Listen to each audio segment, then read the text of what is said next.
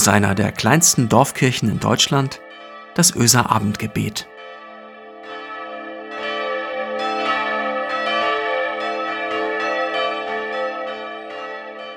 Guten Abend und herzlich willkommen zum Öser Abendgebet.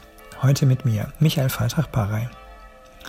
In dieser Woche, am heutigen Tag, am 29. April, feiern wir an der Gedenkstätte Lager St. Bostel den 76. Jahrestag der Befreiung des Kriegsgefangenen- und KZ-Auffanglager Stalag 10b.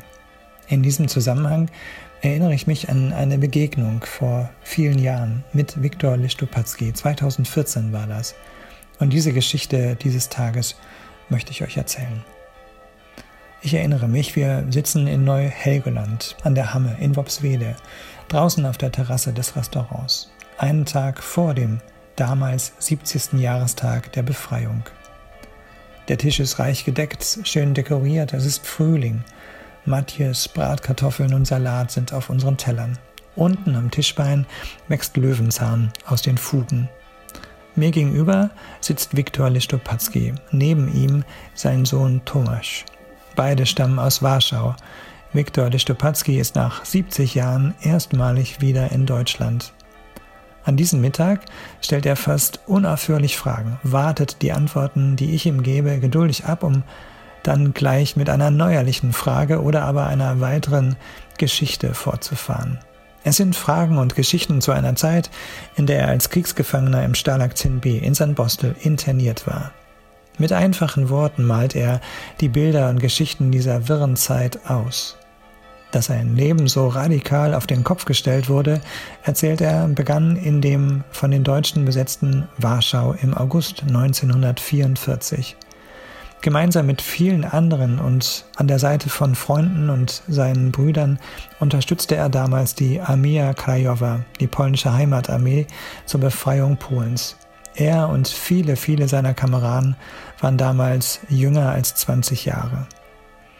Wir wollten für die Freiheit kämpfen, sagt er. Wir sahen keine andere Möglichkeit, als dieses über den Kampf und die Sabotage zu tun. Nistopatsky war mit einem Freund unterwegs. Beide waren Panzerfaustschützen.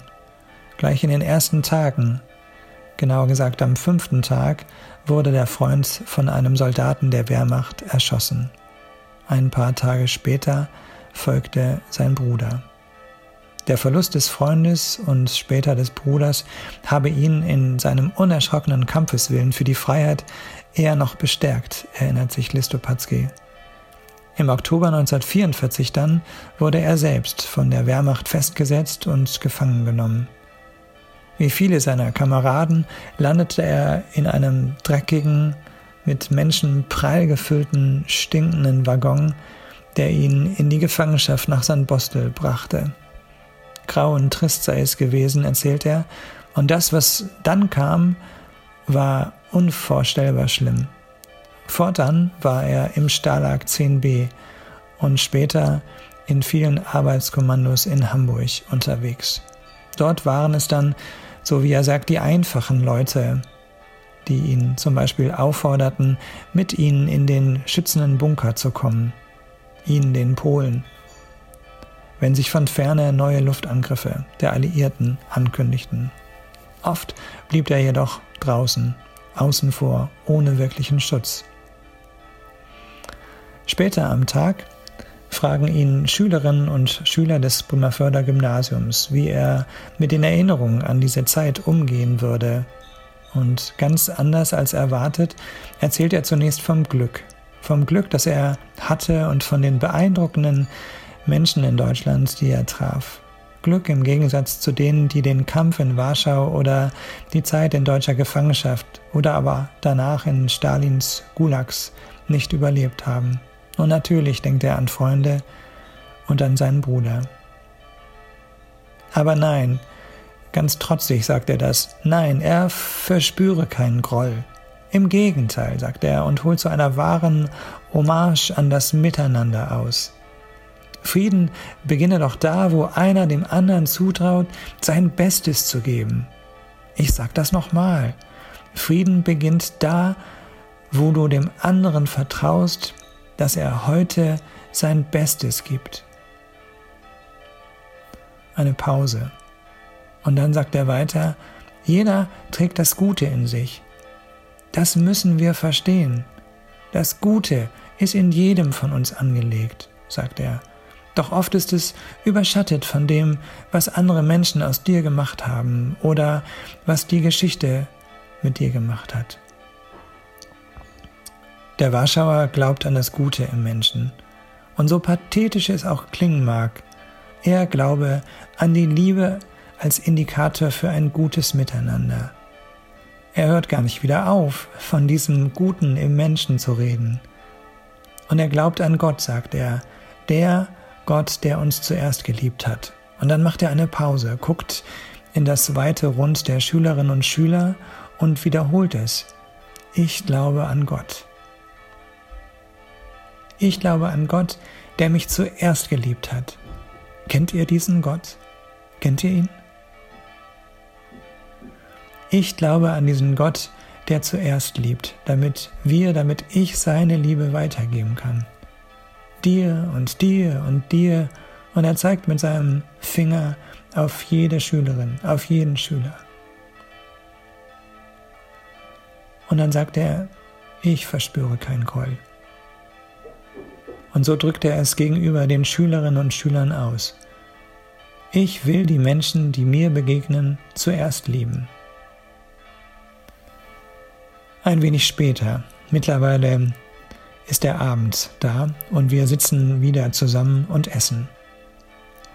Wir reden und lachen, gucken auf den zurückliegenden Tag und mit einem Mal spießt dieser alte polnische Mann mit seiner Gabel die letzte verbliebene Kartoffel von meinem Teller, während ich mit seinem Sohn schnacke, ihm zuhöre.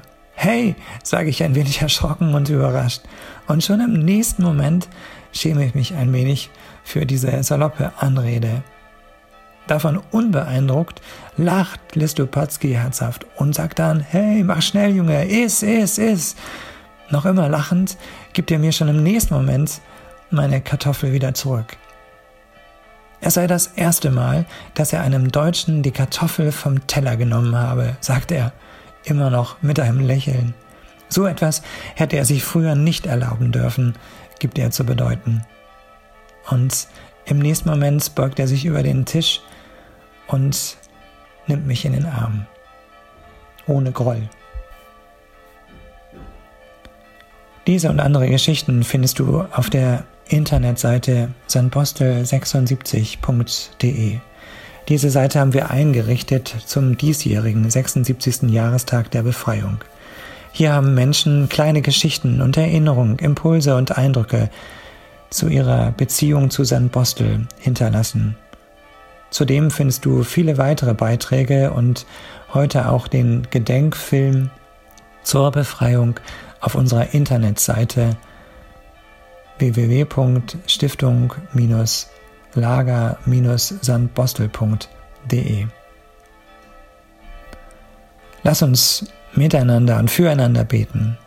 Barmherziger Gott, wir sehnen uns danach, dass du Recht schaffst in unserer Welt, deren Ungerechtigkeit zum Himmel schreit, auch heute noch.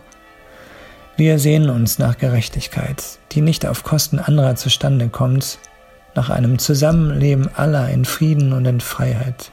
Wir bitten dich, zeige uns Wege hin zu einem gerechten Frieden und mache uns zu lebendigen Zeichen der Versöhnung.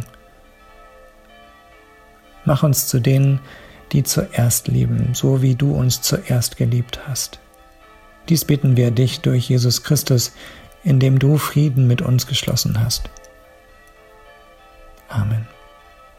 Der Friede Gottes, der alles Begreifen übersteigt, bewahre eure Herzen und eure Gedanken in der Gemeinschaft mit Jesus Christus. Er segne und behüte euch, es, es segne und behüte euch der allmächtige und barmherzige Gott, der Vater und der Sohn und der Heilige Geist. Amen. Ich wünsche euch und uns einen guten Abend.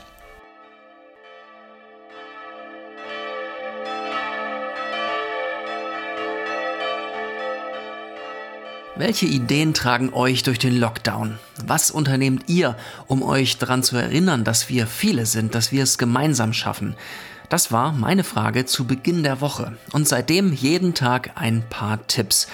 Aus Öse schrieb mir heute jemand, auch ich hätte Lust, dem Öser Friedhof mit einigen Gartenfreunden ein Frühlingsgesicht zu geben. So bei frischer Luft und gehörigem Abstand.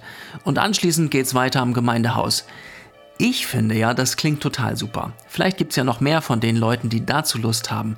Meldet euch doch einfach im Kirchenbüro und dann schauen wir mal.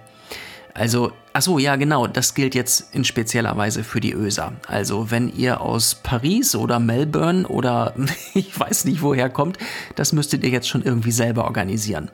Eine tolle Idee kam aus Schesel. Da wird nämlich am Sonntagmorgen in einem Haushalt Kuchen gebacken und der wird dann geviertelt. Ein Viertel wird eingepackt fürs Kaffeetrinken im eigenen Haus und mit drei Vierteln macht man sich auf den Weg, ein Sonntagsspaziergang. Und die Viertel, die werden dann verschenkt an Menschen, die man einfach trifft, denen man Gutes tun will. Ein Kuchenviertel für dich. Wir möchten mit dir unseren Sonntagskaffee genießen. Lass es dir schmecken auf Abstand und so. Und es kamen immer wieder gute Gespräche zustande, haben die beiden geschrieben, die das so gemacht haben. Und dann gibt es noch Menschen, die bereiten anderen eine unbändige Freude mit einem vollkommen unerwarteten Präsentkorb. Eine Flasche Wein, eine Tafel Schokolade, so als Nervennahrung, eine Kletterrose, eine Grußkarte. Und ich garantiere euch, wer sowas bekommt, der springt rückwärts den Salto vor Freude. Unbezahlbar. Eine Überraschung, die wirklich ankommt. Ich schätze, 300 Leute verstehen das, was ich jetzt gerade sage, überhaupt nicht. Aber das macht auch nichts, weil die 35, die es verstehen sollen, die wissen ganz genau, was Anja und Christiane und Michael und ich meinen. Euch allen ganz vielen Dank für die vielen Ideen, die ihr mit uns teilt. Für uns vier sind es unter anderem übrigens diese Andachten und die Rückmeldungen durch euch, die uns daran erinnern, wir sind viele. Dafür herzlichen Dank.